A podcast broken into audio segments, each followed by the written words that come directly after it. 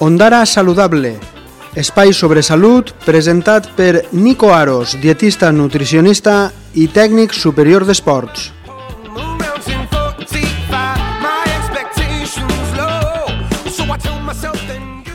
Hola a totes i a tots, estàs en el programa Ondara Saludable, un espai que pots sintonitzar a Ràdio La Veu d'Ondara en el 107.4 de la FM un programa que està realitzat per les i els professionals de Més que Salut Dènia, una clínica situada al carrer Ondara sense número a Dènia. Ells tenen este espai a Ràdio La Veu d'Ondara de forma setmanal, cada setmana parlen sobre un tema distint.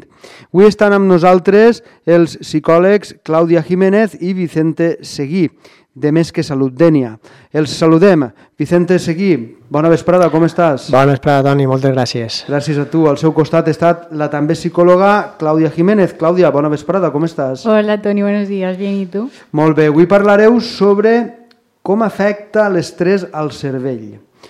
Abans d'entrar en matèria, m'agradaria, com faig sempre, fer-vos la pregunta general, és a dir, per què heu volgut tractar este tema hoy al programa?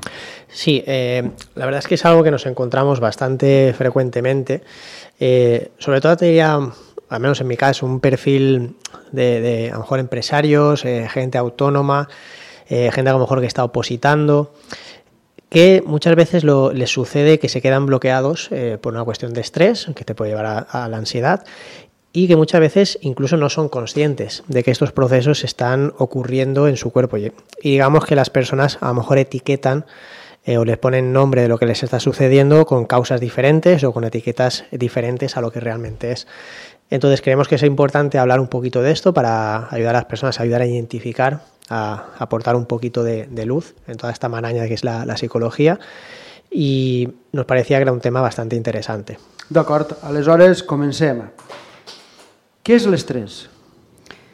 Pues mira, Tony, al final el estrés es un poquito una respuesta física y mental que tiene mi cuerpo y que se genera ante una situación que yo considero como amenazadora, ya sea externa o sea interna, que bueno, que esto de externa e interna ya lo explicaremos un poquito más adelante. Pero al final, en, en realidad no es que en sí sea malo, de hecho es una respuesta adaptativa de mi cuerpo que tiene como objetivo sobrevivir y que pretende prepararme para afrontar algo. ¿Cómo funciona el estrés en el nuestro cos? Pues mira, tenemos que tener en cuenta que, eh, como ha dicho mi compañera, al final el estrés es, un, es, digamos, como una respuesta de activación que tiene nuestro sistema nervioso, en concreto el sistema nervioso simpático, ¿vale? Que es una parte, digamos, una reacción que emite nuestro cuerpo cuando hay situaciones que evalúa como peligrosas. ¿Vale? Entonces, eh, ¿qué tipos de, sintomatología o de efectos o de mmm, cosas suceden en nuestro cuerpo cuando se activa este, el sistema nervioso simpático? Por ejemplo, hay un incremento del ritmo cardíaco con la intención de enviar sangre a los músculos, a los intestinos, a los órganos, para eh, poder huir o luchar. ¿Vale? Derivado de esto, pues puede haber una sensación de pérdida de apetito, etcétera. Notamos cómo se nos tensan los músculos también, esto también puede ocurrir. Hay una, digamos, una activación respiratoria, empezamos a respirar más rápido para conseguir más oxígeno, ¿vale? Tenemos los sentidos como más activados, eh, las pupilas dilatadas y también, digamos, como efectos eh, secundarios y, y no tan positivos, podríamos decir, se inhibe el sistema inmune, ¿vale? Digamos que toda la energía del cuerpo está enfocada en sobrevivir, Y también, pues producto de esto, puede haber una, una desregulación hormonal. En el fondo, digamos que el cuerpo moviliza todos los, todos los recursos que tiene para prepararse por si hay un peligro, una amenaza. Como hemos dicho, pues una respuesta de, de lucha o de huida. Esto es una cuestión evolutiva, ¿vale? A nivel de, de especie. Y de alguna manera, pues podemos decir que, el, que el estrés, en su justa medida, puede ser pues también positivo incluso, nos puede ayudar y que bien encauzado, pues mmm, nos puede ayudar a mm, sobrevivir o a afrontar incluso algunas situaciones que pueden ser difíciles para nosotros. Un pequeñito ejemplo que, podría comentar así rápidamente es, pues, por ejemplo, imagínate que vamos a cruzar un paso de peatones y viene un coche muy rápido y no me ve, no me va a ver. Este sistema me permite ponerme alerta, alerta y rápidamente dar un salto hacia atrás evitando así que el coche me pueda atropellar. Esta sería, digamos, una adaptación eh, buena, una adaptación positiva de la respuesta de estrés al cuerpo, a la situación, perdón. ¿Cómo afecta el estrés al cervell, que es el tema de hoy? Pues mira, antes de, de enumerar un poquito como todos los síntomas que puede provocar tanto físicos como mentales, decir pues que bueno, ya hemos explicado que es un sistema de alarma que tiene mi cuerpo y con lo de las situaciones me refería a que claro, se activa ante situaciones externas y reales, como puede ser el ejemplo que, acaba de poner Vicente, de estoy cruzando un paso de peatones, un coche se aproxima, como a situaciones internas e imaginarias. O sea, como si eh, mi jefe o mi jefa me dice mañana de reunirme y yo pienso, ¿y si mañana me despiden? Claro, habiendo explicado anteriormente cómo funciona, pues, ¿qué creéis que pasa si estoy constantemente en un estado como de preocupación y ansiedad? Como por ejemplo que se dan habitualmente estas situaciones que son internas e imaginarias. Digamos que mm, el cerebro en este sentido no distingue si la situación es real o imaginaria, simplemente interpreta si es peligrosa o no. ¿Vale? Y aquí pues se puede dar un poquito eh, un síndrome de intoxicación por, por, cortisol, podríamos decir. ¿Y qué es eso? Vale, pues mira, una intoxicación por cortisol pues nos puede llevar a, sintomatología que podríamos identificar como, como, la siguiente. Pues puede haber una caída del pelo, ¿vale? digamos que en situaciones, podríamos decir, de, lucha o de emergencia, el cuerpo, por ejemplo, no interpreta que el pelo sea útil, por, lo tanto es algo que puedo utilizar, eh, digamos que de lo cual se puede deshacer. No voy a, conservar mi pelo y esa energía o ese alimento, esa nutrición que yo podría estar utilizando para conservar el pelo, pues lo utilizo para otra cosa. ¿Vale? Se pueden dar también mm, tics en los ojos, es algo bastante habitual, cuando nos salta el párpado, que es un síntoma que para que la gente no se asuste puede llegar a durar semanas, incluso, incluso algún mes o algunos meses, yo he visto casos Sudoración excesiva, empezamos a sudar mucho, ¿vale? También se puede dar sequedad en la piel, producto de la deshidratación. Obviamente, pues sensaciones de angustia, eh, nudos en la garganta, opresión en el pecho, que sería también una sensación de, como de ansiedad, sensación de ahogo, la taquicardia, que ya lo hemos hablado, ¿vale? Esa aceleración ese del ritmo cardíaco. También se puede dar incluso una sensación de adormecimiento en las extremidades. Hay gente cuando se pone muy nerviosa, tiene el cortisol muy activado. Nota que a lo mejor se le empiezan a dormir eh, los brazos, se empiezan a dormir las piernas, etc. Y también algo interesante mmm, podrían ser los, eh, los problemas de, de, estómago, que es algo que también vemos bastante en consulta, gente que empieza a tener problemas de estómago a causa de periodos prolongados un poquito de, del estrés. Claro, yo por ejemplo en terapia suelo explicar mucho el tema de, de, los problemas de estómago, porque el cortisol, que al final es la hormona del estrés, en exceso es un gran tóxico para la microbiota de mi estómago, que por llamarla de alguna manera podríamos decir como, como si fuera una barrera protectora, ¿no? Entonces, claro, se producen muchas indigestiones, inflamación, al dañarse como la permeabilidad de esa membrana entran sustancias a la sangre que quizá no deberían de entrar. Y claro, cuando somatizamos la ansiedad, luego es mucho más difícil de gestionarla, que es mucho más difícil gestionar ya ese dolor que tengo en el estómago. Es como cuando a lo mejor la ansiedad prolongada me, me produce psoriasis, que es el, el picor en la piel. Claro, me pica, me rasco, puedo llegar a hacerme incluso heridas, pues aunque luego ese pico de estrés y ansiedad baje, yo sigo teniendo esas heridas en la piel que siguen molestando y se tienen que curar, pues con el estómago un poquito pasa lo mismo. Digamos que también algo que pueda pasar a veces es incluso podemos perder el apetito sexual o nos baja la libido ¿vale? Entonces, cuando a lo mejor viene algún caso de, de parejas o, de personas que me comentan o nos comentan que a lo mejor tienen libido baja o que no están teniendo relaciones sexuales con su pareja, una de las primeras cosas que hacemos es evaluar, eh, digamos, la actividad diaria. El, ver mm, cómo estresado estás, porque muchas veces eh, sí que es verdad que la cosa suele salir por ahí. Entonces, claro, si estás estresado, no tienes energía ni tiempo para una actividad física que sea intensa. Claro, y hay que tener en cuenta que al final eh, nuestro sistema inmune eh, no está en su máximo rendimiento, está deprimido por la acción del cortisol del estrés. Y esto, digamos, que dificulta pues, lo que sería la recuperación del organismo. Además, se ha estudiado que las personas en estados prolongados de alerta y de estrés son hasta doblemente propensas a contraer eh, cierto tipo de, enfermedades.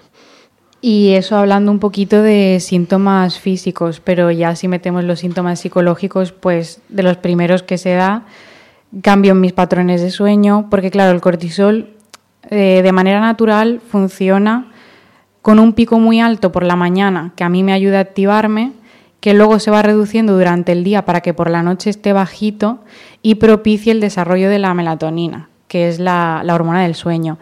Pero claro, si yo tengo niveles de cortisol muy altos durante todo el día, yo no, no voy a estar propiciando la aparición de la melatonina. Dormiré peor, se me regulará el sueño, irritabilidad, cansancio, tristeza, inapetencia, todos estos síntomas facilitan que a mí me, aparezcan unos pensamientos más negativos, fallos en la memoria, porque el cortisol también es súper tóxico para el hipocampo, que es básicamente la, sede cerebral de, de, nuestra memoria. Y también a la corteza prefrontal, que es pues al final la encargada de la atención y la decisión.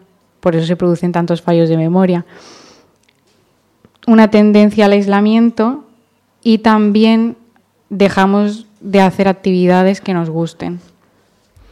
Mm, yo sobre todo, eh, digamos que de todo lo que ha comentado mi compañera Claudia, si tuviera que decir eh, tres señales para que la gente pueda identificar rápidamente si está en un proceso de estrés y a lo mejor no se está dando cuenta, diría que serían los fallos de memoria, empezamos a tener, oye, ¿dónde me he dejado las llaves? Oye, no sé qué, no sé qué he comido hoy y ya han pasado dos horas. Eh, no sé qué hice, no me acuerdo qué hice ayer. Esos detallitos que parece que, que se me están olvidando muchas cosas de manera repetida.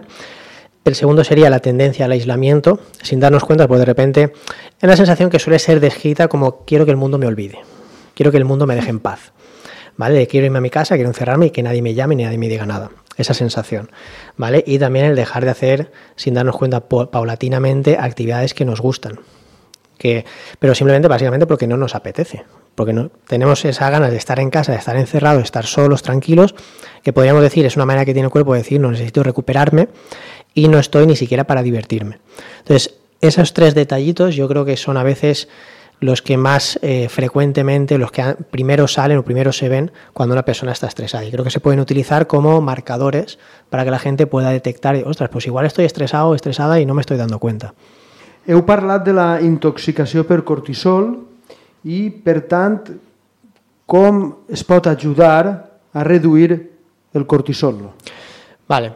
Pues mira, tenían, hay varias maneras de, de reducir el cortisol. Mm, una sería hacer el deporte, la actividad física, porque esto nos puede ayudar a reducir los efectos del estrés y, de la ansiedad. Estamos liberando esa energía extra de una manera saludable, de una manera adaptativa, que al final, si te paras a pensarlo, el estrés, como hemos dicho, es una reacción de lucha o de huida. Entonces, una actividad física a nivel de gasto de energía, a nivel metabólico, es lo mismo. ¿vale? Entonces, por eso nos puede ayudar. La alimentación también es importante.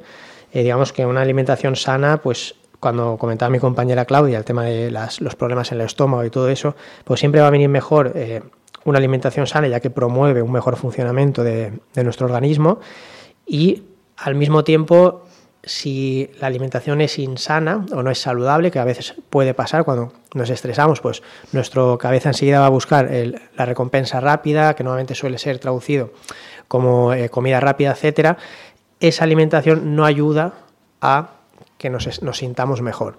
Entonces esas heridas que pueden haber en, el sistema digestivo no ayuda a que se cicatricen o a que mejoren. Y por supuesto yo creo que acudir a terapia es importante porque al final la, gestión del estrés es una cuestión mm, puramente psicológica y en eso los psicólogos eh, sí que podemos aportar muchas estrategias y digamos muchas soluciones para ayudar a las personas a gestionar mejor este tipo de sensaciones e incluso a nivel preventivo ayudar a la gente a que no vuelva a caer en este tipo de situaciones. Porque la mayoría de las veces, Tony, ya te digo, que la gente llega a este tipo de situaciones sin darse cuenta. Empieza a meter cosas en su vida, empieza a sumar, empieza a sumar y cuando se da cuenta dice, ostras, no puedo con todo. ¿Y ahora cómo salgo de aquí?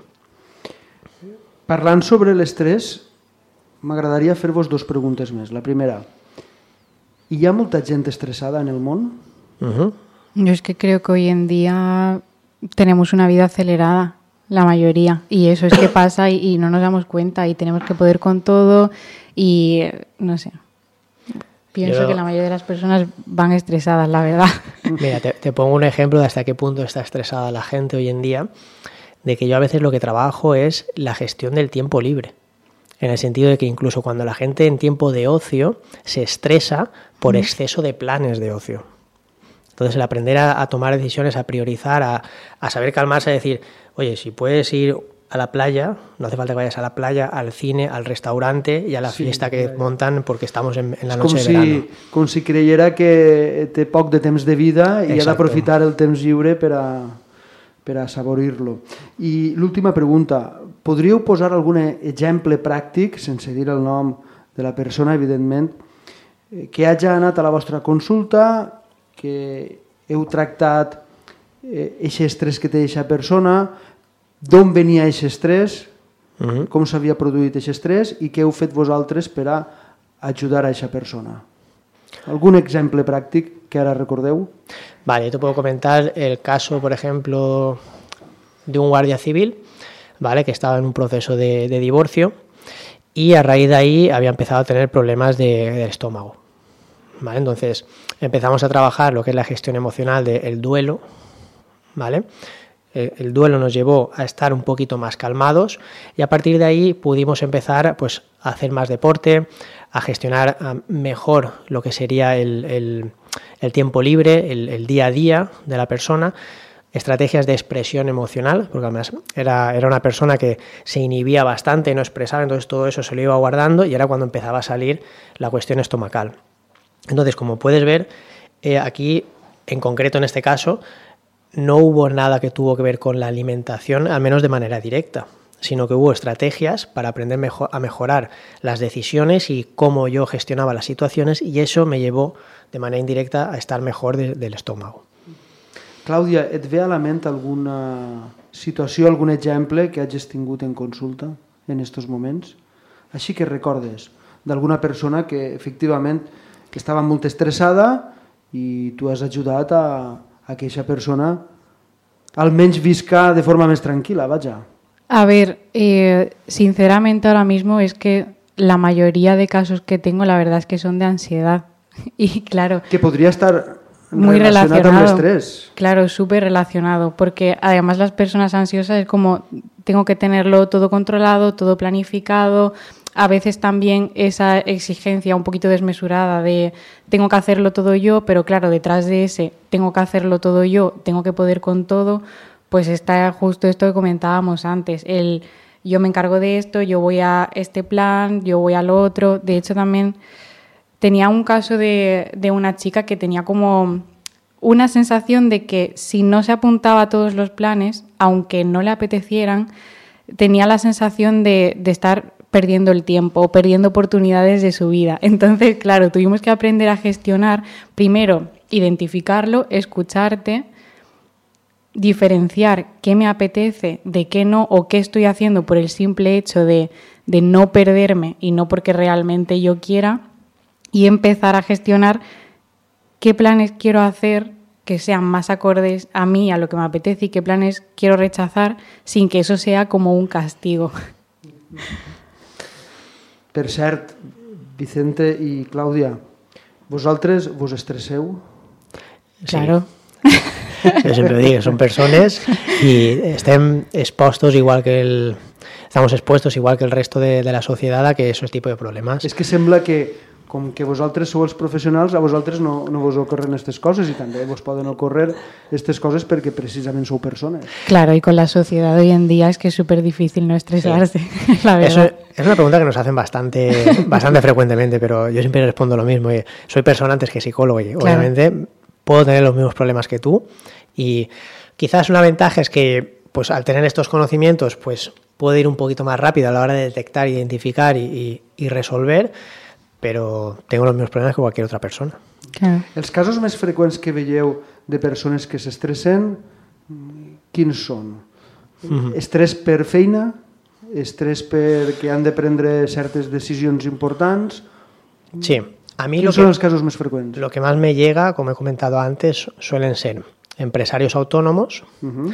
por la diferencia, por la dificultad, perdón, que hay para separar la vida personal de la vida laboral, ¿vale? Esa desconexión que a veces cuesta un poquito. Y eh, padres. Padres, eh, digamos, primerizos no, pero padres que a lo mejor ya es su segundo hijo, eh, la, la etapa de los hijos está entre esa edad de los 3 y los 9 o 12 años, que digamos no son bebés, pero tampoco son ya adolescentes que los puedes dejar solo, solos en casa. Entonces se enfrentan a esa pérdida, digamos, de lo que sería la parte de la vida de pareja, esa intimidad de pareja, que tienen que enfocarse en la, en la parentalidad. Y ahí pues sí que es verdad que empiezan a, a tener bastantes procesos de estrés. Molt bé, Vicente Seguí i Clàudia Jiménez, moltíssimes gràcies per haver vingut a Ràdio La Veu d'Ondara. Com dic, ells són psicòlegs de Més que Salut Dènia, una clínica situada al carrer Ondara sense número a Dènia. Per a que la gent tinga més informació, pot posar en Google, la gent pot posar en Google Més que Salut Dènia i ahí apareix tot el referent a esta clínica perquè ells i elles estan disposats a ajudar-te en tot allò que necessites. Mentrestant, Clàudia i Vicente, moltes gràcies. Us espero pròximament així a Ràdio La Veu d'Ondara. Les veurem pronto. Moltes gràcies a Gracias a vosaltres. ti, Toni. Això ha sigut tot en este programa d'avui. Sintonitzes Ràdio La Veu d'Ondara, la teua ràdio.